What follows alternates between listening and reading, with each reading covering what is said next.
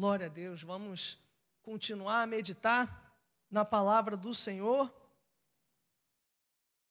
E dessa vez serão só dois versículos. Em Romanos 1, Romanos 1, 16 e 17. Este é um ver, esses, estes versos são muito famosos e depois eu vou explicar por quê. Eu creio que nós conseguimos todos ler juntos, amém? Pois não me envergonho do Evangelho, porque é o poder de Deus para a salvação de todo aquele que crê, primeiro do judeu e também do grego, porque a justiça de Deus se revela no Evangelho, de fé em fé, como está escrito: o justo viverá pela fé. Aleluia. Feche os seus olhos, mas não a sua Bíblia. Amado Deus e Pai, nós estamos aqui para ouvir a tua voz, Senhor.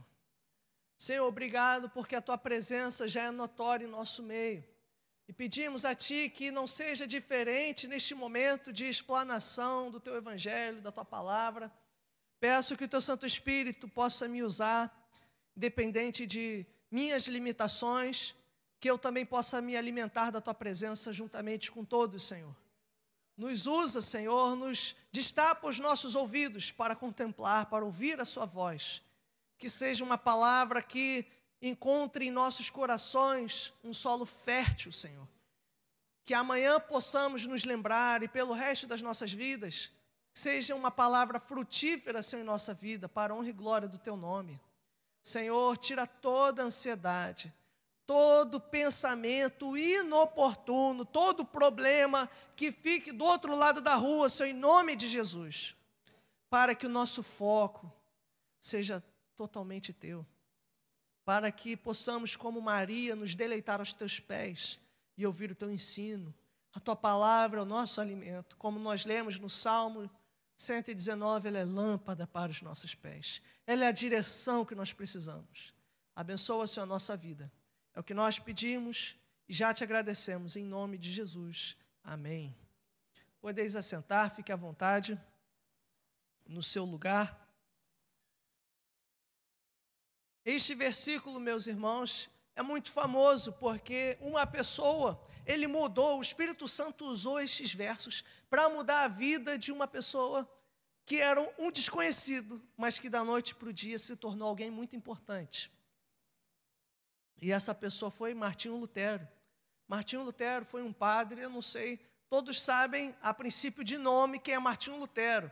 Mas se alguém nos perguntasse, você sabe quem foi? Talvez a gente encontraria, né? Encontra alguma dificuldade em explicar quem foi, por que ele é importante. E nós não estamos aqui para idolatrar um homem, veja bem, mas ao se deparar com esse versículo, a mente dele se abriu. O Espírito Santo trouxe à tona verdades que estavam ocultas na vida da igreja naquela época. Em 2017, nós fizemos 500 anos da reforma protestante 500 anos em que ele, com base nessa palavra, ele propôs que a igreja voltasse a reexaminar os ensinos da palavra, os ensinos bíblicos.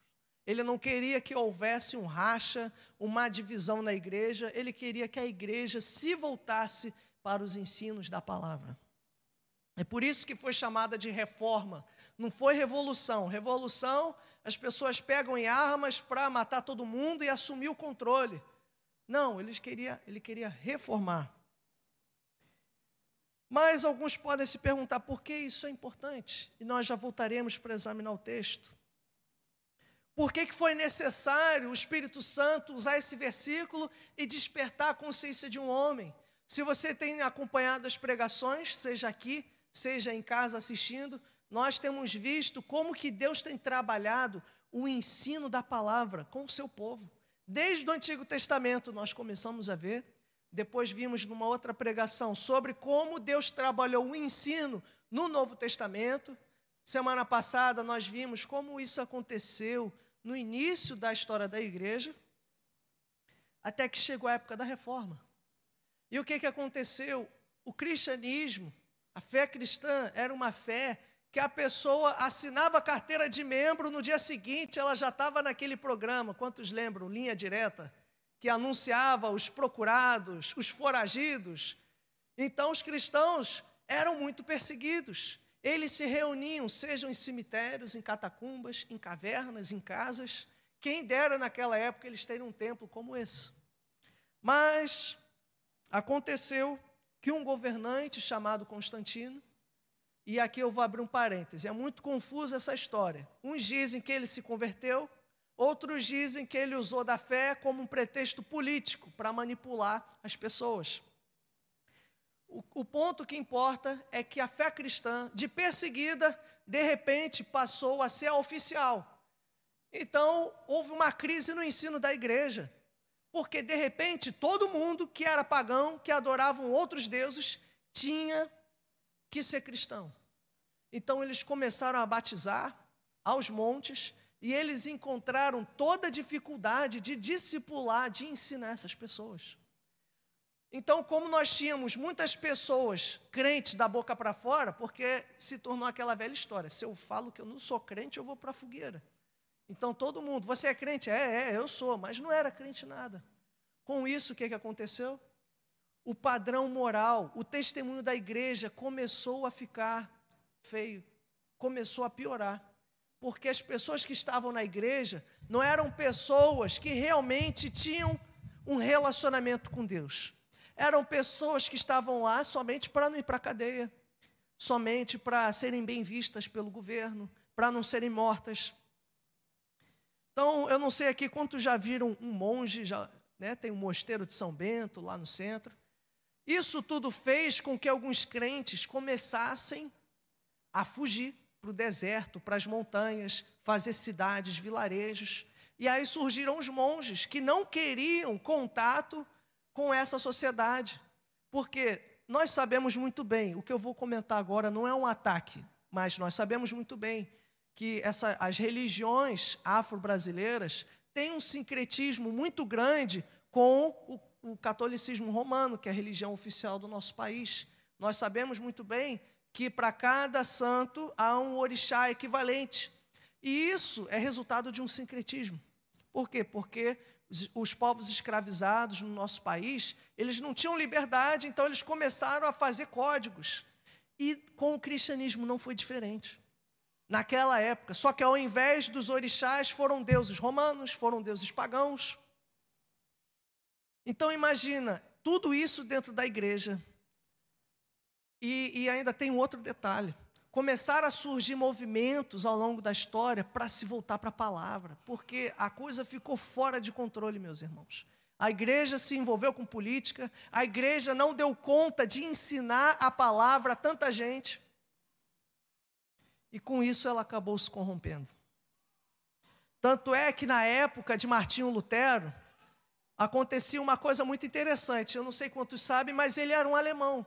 Em plena Alemanha, no século XVI, a missa, que era igreja, não tinha igreja evangélica naquela época, era, era totalmente em latim e com o padre de costas para o povo. Aí eu lhe pergunto, séculos e séculos ensinando a palavra de Deus assim, será que as pessoas aprendiam? Não aprendiam. Então, havia uma sociedade com igrejas, havia uma sociedade com líderes cristãos, mas um povo que desconhecia a palavra e com razão. Martinho Lutero, ele percebeu isso e ele começou a orar. Meu Deus, e agora? E ele se deparou com esse versículo: o justo viverá pela fé. O Evangelho é o poder de Deus para a salvação. Sem o Evangelho não há salvação. Mas como haverá salvação se as pessoas desconhecem o Evangelho? Como? Como se eles são alemães, estão ouvindo em latim? Como que eles vão entender para se arrepender e serem salvos dessa maneira? Ele começou a atentar a isso. E o período, meus irmãos, da reforma, veja, ele era somente um padre. Mas Deus usou aquele homem para alcançar alcançar as pessoas de forma que, mesmo havendo divisão depois entre a igreja evangélica e católica, Até os católicos chegaram a refletir e mudar em alguns pontos por influência dele. Eles chegaram a ter até uma reforma própria.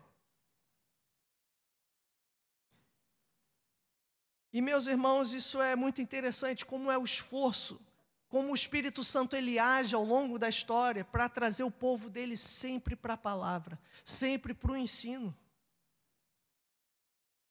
É até interessante porque o nosso país, embora né, nós possamos dizer, não, nosso país é muito crente, será? Há muitos povoados no nosso país, regiões, nos ribeirinhos do Amazonas, há mais de 5 mil povos 5 mil comunidades sertanejas no interior do Nordeste que não tem uma igreja. Há muitas pessoas que não têm uma Bíblia ainda na nossa nação. Há muitos grupos não alcançados entre os indígenas e mesmo os grupos indígenas no nosso país que têm que tem igreja, eles não têm a Bíblia traduzida na sua língua. Até então, até a década de 60 no nosso país, eu não sei quantos sabem disso. A década de 60 está mais ou menos a já 60 anos, 50 e pouco para 60 anos daqui. Mas até ali, 60 e pouco, que foi a época do Concílio Vaticano II na Igreja Católica, todas as missas no nosso país eram feitas em latim. Eu não sei as irmãs que têm mais idade se podem se lembrar dessa época. Eu tenho a tia avó que ela comentava, ia na Tijuca e era em latim. Hoje em dia, graças a Deus, né, muitas até são feitas em português, mas até então nós vemos que era muito distante da nossa cultura. Então há uma carência até hoje no nosso país muito grande pelo ensino da palavra, além de ser em latim, o sacerdote ficava de costas para o povo. E a primeira coisa que Martinho Lutero fez, e hoje é usada tanto na igreja católica quanto na evangélica lá, ele traduziu a Bíblia para o alemão. Se ele sabia que o evangelho é o conhecimento do evangelho, que é o poder de Deus para a salvação, porque é o evangelho que gera fé no nosso coração, ele se prendeu num castelo e ele traduziu para o alemão. Ele traduziu para que o povo pudesse ter contato com a palavra. Ter contato com a palavra. Ele trouxe um lema chamado sola escritura, que muitas pessoas não entendem. Não é que a igreja não possa ter autoridade em alguma medida para explicar um texto, mas a questão é: haviam muitas práticas da igreja, como há hoje dentro da igreja evangélica, no Brasil, muitas práticas que fogem ao que a Escritura diz. Há muitas coisas, meus irmãos, veja bem, que a Escritura não diz, né? E nós fazemos, o exemplo, escola bíblica dominical. Ela não diz, faça escola bíblica dominical. Mas, ao mesmo tempo, ela não diz que nós não podemos fazer. O nosso ponto é não ir além de tudo aquilo que claramente a Escritura nega, ou deturpar o que ela fala, porque a Escritura diz claramente que nós devemos ensinar, que nós devemos fazer discípulos.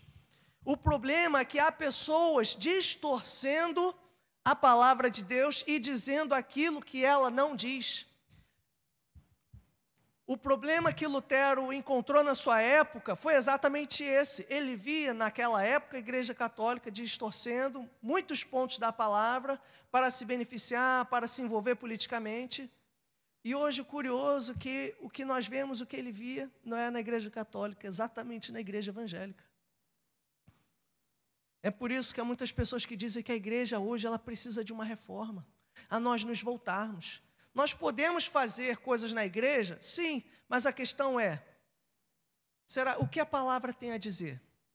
Será que o que nós faremos na igreja fere a palavra de Deus?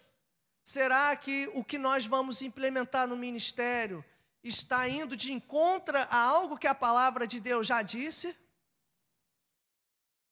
Mas isso nós só saberemos se estudarmos as Escrituras. Tanto é que Lutero reconheceu isso e mesmo um homem começou-se um movimento de ensino da palavra. Eles fundaram escolas e eu já tinha mencionado sobre catecismos, que são esses livros de perguntas e respostas para ensinar a palavra, surgiram vários. São como livros hoje, como o do CETEB que nós temos aqui. Surgiram vários. Eu até aconselho você a pesquisar. põe no Google depois, catecismos evangélicos. alguém pode ouvir, meu Deus, existe isso? Existe. E você vai abrir e vai ver que não é nada demais, é algo bíblico, é algo que os reformadores fizeram para ensinar a palavra. Catecismo são perguntas e respostas, é um livro somente assim. Se você tem dúvida, pode pegar um livrinho do CETEB para tirar essa dúvida. Mas veja como eles se, eles se esforçaram para que o povo conhecesse a palavra. Porque o poder não era dele, não, Martinho Lutero não era um político, Martinho Lutero não era alguém rico, assim como a maioria dos reformadores, muitos até morreram enfermos, morreram pobres, mas a questão está no que o Espírito Santo pode fazer. O desafio pode ser muito grande. Eles tinham toda uma Europa que, embora tivesse igreja, igrejas, era uma Europa pagã. Mas a fidelidade a Deus no ensino da palavra, o Espírito Santo usa pessoas fiéis. Às vezes o nosso desafio pode não ser o Brasil, pode ser a nossa casa. Como que eu posso discipular a minha casa? Mas, meus irmãos, basta uma pessoa ser fiel para o discipulado bíblico que o Espírito Santo usa. Esse homem, Deus usou para traduzir a Bíblia inteira para o alemão. E é tão interessante, foi algo tão grandioso, ele nunca imaginava que ia fazer isso. Tanto é que o alfabeto alemão, a língua alemã se deve a ele. Assim como Machado de Assis é para o português, para a nossa literatura, Martinho Lutero é visto da mesma forma lá na Alemanha. Ele lançou as bases da língua. Não com o foco de mexer na língua, mas com o foco de que as pessoas conhecessem o Evangelho. Elas mesmas pudessem olhar a palavra, ler em casa. Elas mesmas pudessem ter um encontro sozinho com Deus. Meus irmãos, a Bíblia que nós temos em mãos hoje, ela é resultado de muita perseguição. Muitas pessoas antes de Martinho Lutero, quando tentaram traduzir para o seu próprio idioma, foram mortas. Você pode pesquisar na internet, William Tyndale, dentre tantos outros. E nós temos um privilégio. E às vezes ela fica né, naquele pedestal só pegando poeira na nossa casa, ou então em cima do, do painel do carro, e nós não abrimos. Mas a, a, na época da reforma protestante havia um povo sedento pela palavra. Eu não sei quantos sabem, eles viam com tanta urgência essa questão do ensino da palavra, que você sabia que na época do descobrimento do Brasil, eles chegaram a enviar missionários para cá? Quantos sabiam disso? Levanta a mão. Mas infelizmente, meus irmãos, eles foram mortos afogados na Baía de Guanabara já naquela época, sem ter tanto dinheiro, sem ter tanto recurso. E por que isso? Porque uma doideira dessa? Porque, meus irmãos, é o Evangelho que é o poder de Deus para a salvação. Lutero não se envolveu com política, é claro que, abri um parêntese, políticos depois quiseram se envolver com ele. Mas veja, os reformadores, na sua grande maioria, o compromisso deles foi com o ensino foi para que as pessoas pudessem tirar as suas próprias conclusões, ver, não porque um homem, fulano ou ciclano, até mesmo pastores dizem, mas o que a palavra de Deus diz, o que a palavra de Deus está ensinando. Porque a palavra de Deus é o evangelho que é o poder para a salvação. Não sou eu. E não é ninguém, não é eu e também não é você. É Deus quem nos usa o poder não está nas nossas palavras, não está nos nossos argumentos, no nosso contra-cheque, no nosso linguajar, no nosso vocabulário. O poder de Deus é o Evangelho. Você crê nisso? E meus irmãos, isso nos humilha, porque às vezes nós estudamos, estudamos, estudamos, nós chegamos todos armados, cheios de panfleto, música evangélica. Não, hoje esse cara vai se converter em nome de Jesus. E não. E às vezes, da forma mais simples, a pessoa chega aos pés do Senhor. Isso porque Deus permite que essas coisas aconteçam, porque não é no nosso esforço, é o esforço dele. Porque o Evangelho diz respeito ao que Cristo fez por nós a obra que ele fez na cruz para nos salvar.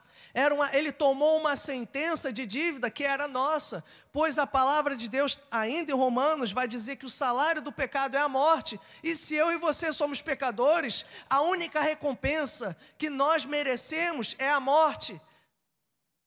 E Cristo, sem ter pecado, sem merecer esse tipo de pagamento, ele assumiu a minha a sua dívida. Onde era para nós termos morrido, ele foi lá. Ele nos substituiu. Mas veja, ele não substituiu qualquer pessoa. O que, que o verso 16 diz? Para a salvação de todo aquele que crê. Se você está na cadeia e eu chego com o dinheiro para pagar a sua fiança, você não é obrigado a aceitar. Jesus ele chegou para pagar a nossa fiança, mas somente daqueles que crerem. Aqueles que ainda não creem no Senhor, ainda estão debaixo de um julgamento, ainda estão dentro das cadeias do pecado e da morte. É somente através da fé, de crer em Cristo, que nós podemos receber os benefícios dele na cruz. Ele não obriga ninguém, ele, ele bate a porta. Nós devemos, como igreja do Senhor, anunciar e nos esforçarmos para ensinar esse evangelho. O meu dever, o meu e o seu, é divulgar, é pregar. A conversão, a colheita, é Ele quem fará. Porque é o evangelho que é o poder para a salvação, não eu e você. Os resultados estão nas mãos de Deus. Está difícil pregar o evangelho para alguém dentro de casa, para alguém no seu trabalho, para alguém na sua vizinhança. Continue. Por quê? Porque é Deus quem fará a obra. Eu não posso desistir. Deus não desistiu de nós. Será que na primeira vez que pregaram para nós, nós nos convertemos? Eu acho que não.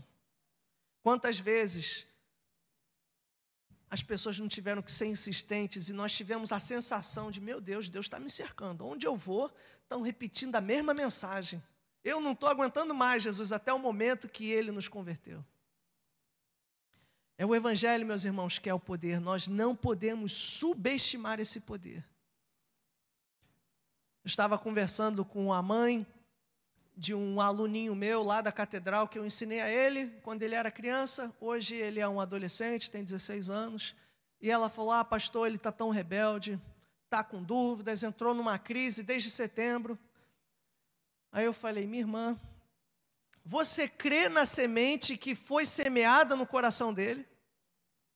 Porque nós, como pais, nós, como irmãos, nós podemos tentar cercar as pessoas de tudo que é forma, ou até os nossos filhos, não, aqui na igreja não está dando certo, o discipulado, eu estou achando, eu vou levar para outra igreja, e assim ficam pais, levando de igreja em igreja, tentando de tudo, né? não, fala com meu filho, não, ó, eu vou levar meu filho para lá, é uma preocupação legítima, mas meus irmãos, se o evangelho foi semeado ali, é Deus quem fará a obra, não é por nosso esforço, certa forma, o nosso esforço é em uma certa medida para ensinar, para propagar, semear o evangelho, mas a conversão, nós temos que crer em Deus.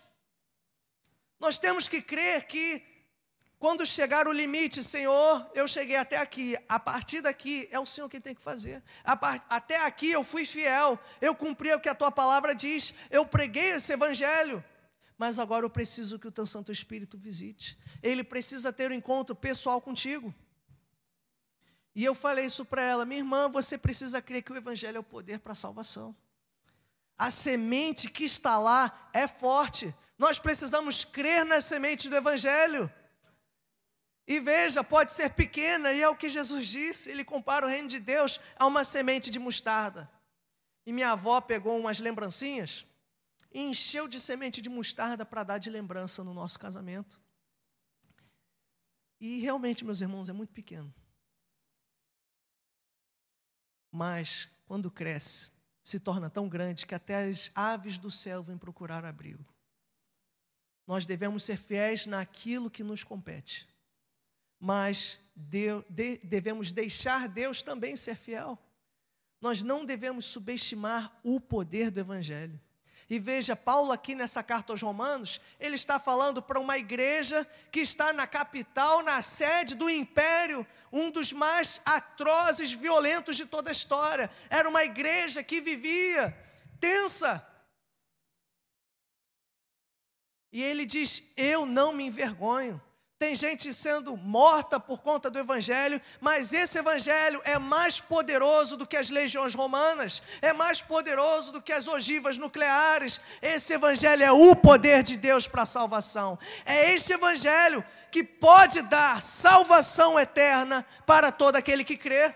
É o único Evangelho, é o único remédio para nos tirar do inferno. Não há outro caminho, não é boa obra, não é dinheiro se alguém está tentando entrar para o céu através das suas próprias mãos, você quebrará os seus dedos. Porque somente é o Evangelho.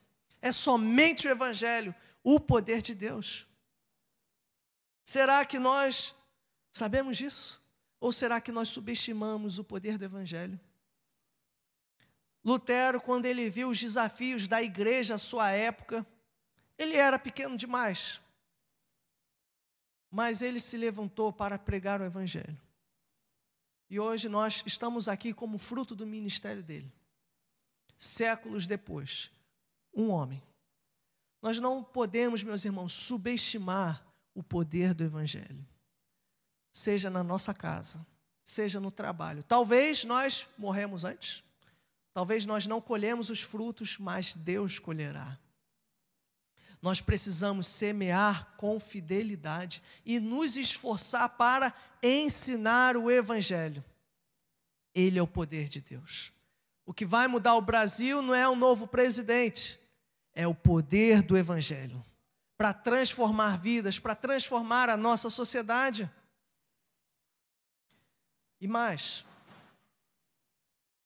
a justiça de Deus se revela no Evangelho de fé em fé, como está escrito: o justo viverá por fé. Sabe por quê? Porque sem a fé, e a fé aqui, veja bem, é no contexto do Evangelho, é fé no Evangelho. Se eu não crer que o Evangelho tem esse poder para me salvar, para te salvar, meus irmãos, nós estamos perdidos.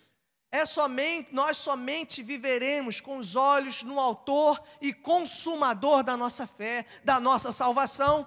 Nós não temos medo da morte, por quê? Porque o meu Deus venceu a morte. Ele me deu a vida eterna. É por isso que eu e você, os justos, podem viver pela fé. Por quê? Porque estão olhando em Deus, no Deus da palavra, no Deus que exerce o poder do Evangelho. Não é somente fé por fé. Porque se for olhar por esse lado, o povo brasileiro é um povo de muita fé. Fé, muitas vezes, em qualquer coisa, fé em político, de esquerda, de direita, fé em sistemas, fé no dinheiro, fé em outros deuses, mas aqui é um justo que vive pela fé nesse Deus da palavra, nesse Deus do Evangelho, que exerce esse poder que nos salva.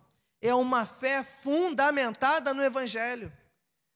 Somente com essa fé nós poderemos viver. Vão ter dias que nós vamos acordar e vamos nos achar perdidos, cansados, vamos pensar em desistir. Mas será que nós temos alimentado a nossa alma com o Evangelho? Às vezes a gente quer saber dos benefícios de Deus para a nossa vida, mas não do Evangelho. Nós queremos as maravilhas, os milagres, mas não queremos o Evangelho. Nós não oramos, nós não lemos a palavra, então, quando vem a primeira tribulação, nós nos desesperamos. Mas por quê? Porque a fé não está sendo fundamentada no Evangelho. Nós não estamos vivendo de acordo com essa fé, mas veja, a vida, meus irmãos, é difícil. Tem dias que a vontade é até de chorar no chuveiro. Quantas vezes a gente não se sente desamparado, põe a cabeça no travesseiro e passa três horas em branco. Deus sabe da luta de cada um mas o justo só vai, só viverá pela fé. Não é no nosso esforço, eu e você não temos solução, não temos respostas, mas Deus continua sendo soberano. Eu viverei porque o meu Deus venceu a morte. Eu, vou, eu darei mais um passo e eu estou de pé porque o poder de Deus continua de pé. O poder de Deus para a salvação A salvação, a minha salvação não varia de acordo com o bom humor de Deus, não. Se Deus me comprou, Ele me comprou, o sangue dele é mais poderoso do que o meu e o seu pecado, não tem devolução. Meus irmãos, essa justiça se revela no Evangelho. De fé em fé, ou seja, progredindo, é passo a passo, o justo viverá pela fé. Pela fé que Deus está no controle. Ele está fazendo tudo para a sua glória, Ele é o Deus da nossa salvação, Ele é um Deus poderoso, essa mensagem continua atual para transformar a minha e a sua vida. Que nós possamos, meus irmãos, nos lembrar disso. Vão ter momentos que vai ser difícil pregar desse poder, pregar o Evangelho para as pessoas.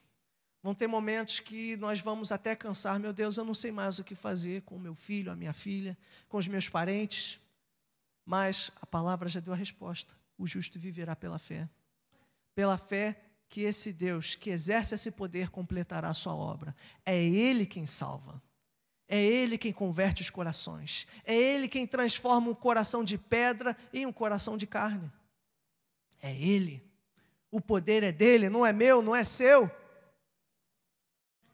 Que nós possamos nos voltar para a palavra, para o ensino da palavra, tendo a plena consciência de que vamos semear, mas os frutos, a glória, os resultados estão com Deus. Ele é poderoso e nós descansaremos no poder dele. Amém? Louvado seja o Senhor. Vamos fechar os nossos olhos.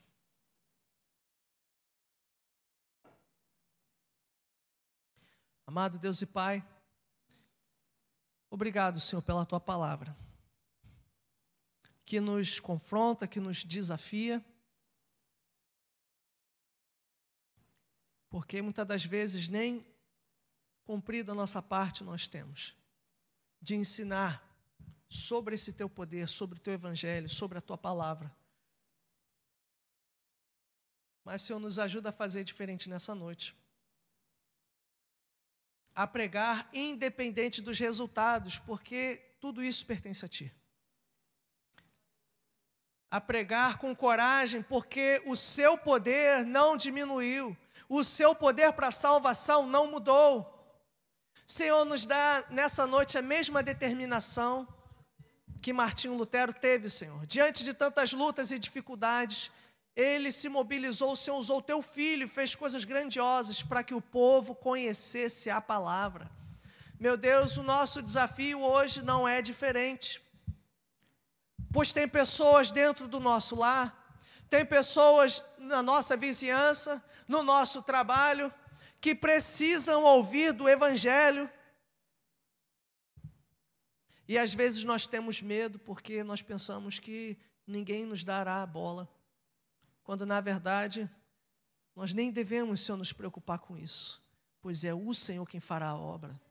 O poder está na Sua mão, não na nossa. Por isso, meu Deus, tendo ciência da Tua soberania, nos motiva a pregar a Tua palavra certos de que o Senhor, no teu tempo e de acordo com a tua vontade, completará e fará a semente germinar, porque essa semente não é a semente de trigo, não é a semente de abacate, é a semente do Evangelho, é a semente que germina, é a semente da vida eterna, é a semente da salvação.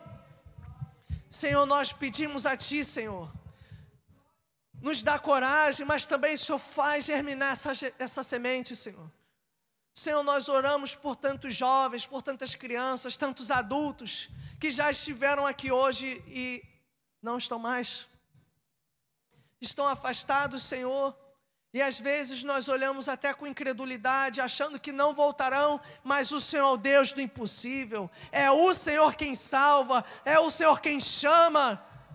Meu Deus, visita cada lar, Senhor, e nos encoraja a não desanimar a viver por essa fé no Deus que exerceu em Cristo esse poder, que venceu a morte, que humilhou na cruz do Calvário os principados e as potestades. Meu Deus, é esse Deus que nós cremos. E se nós tirarmos os nossos olhos de Ti por um segundo, nós sucumbiremos às ansiedades, às depressões da vida. Senhor, porque a vida é difícil, é somente pela fé que nós conseguiremos viver, pela fé de que há um Deus soberano que está cuidando de tudo, até nos detalhes, Senhor, que nós nem pensamos, o Senhor está cuidando. O Senhor é Deus. Nós estamos aqui, Espírito Santo, eu creio que o Senhor já está lá operando. Visita cada família, Senhor. Coloque agora, meu irmão, irmã, o nome da pessoa que você tem orado. Fale com Deus, Senhor. Visita, visita essa pessoa que eu tenho orado. Fale com o Senhor. Eu não posso fazer essa oração por você. Meu Deus, eu sei que o Senhor contempla cada oração nessa noite.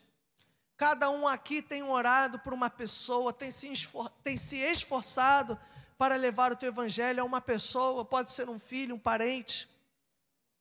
Meu Deus, salva a nossa casa, a nossa parentela, os nossos amigos mais íntimos.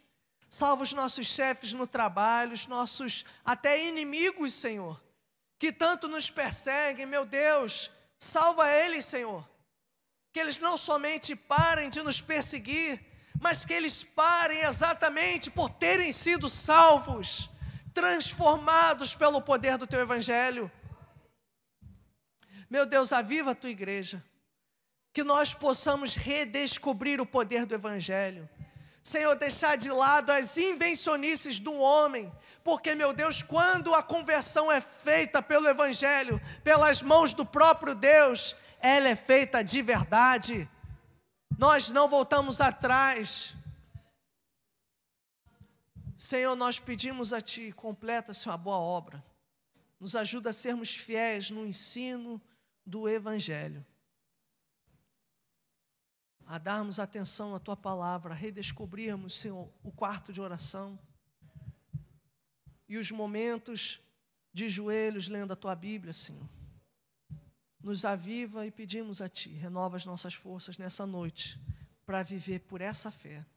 Uma fé que não é cega, é uma fé que enxerga a Tua Escritura, é uma fé que enxerga o Deus soberano, é uma fé que enxerga a Tua vontade. É o que nós te pedimos e já te agradecemos. Em nome de Jesus. Amém. Amém. Louvado seja o Senhor. Louvado seja o Senhor. Você que nos acompanha em casa, que o Senhor te abençoe, te guarde, sobre ti levante o rosto e te dê a paz. Amém. Vamos, antes de encerrar, orar pela Emiliana que está em casa, que está sofrendo muito com a coluna. Depois disso, nós teremos um momento de recolher as ofertas e um último cântico. Vamos fechar os nossos olhos, vamos orar, falar com Deus, pedir pela vida de Emiliana Rodrigues. Senhor Jesus, visita Emiliana nessa hora.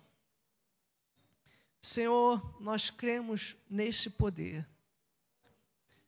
Este evangelho que restaura, Senhor, a nossa alma, o relacionamento contigo, mas também restaura a nossa saúde. Senhor, abençoa a tua filha nessa hora, Senhor. Cura a tua filha Senhor, desfaz toda dor muscular, toda dor óssea. Senhor, essa dor na coluna, que ela já possa ter alívio nessa noite. Traz, Senhor, refrigério, descanso, cura para a tua filha. Nós pedimos a Ti, abençoamos ela, Senhor. Em nome de Jesus, o médico dos médicos. Amém. Amém. Louvado seja o Senhor. Eu me despeço dos irmãos online. Que o nosso Deus possa lhe abençoar rica e abundantemente. Esperamos, se possível, vê-los ao domingo presencialmente para cearmos todos juntos. Amém? Fiquem na paz do Senhor Jesus.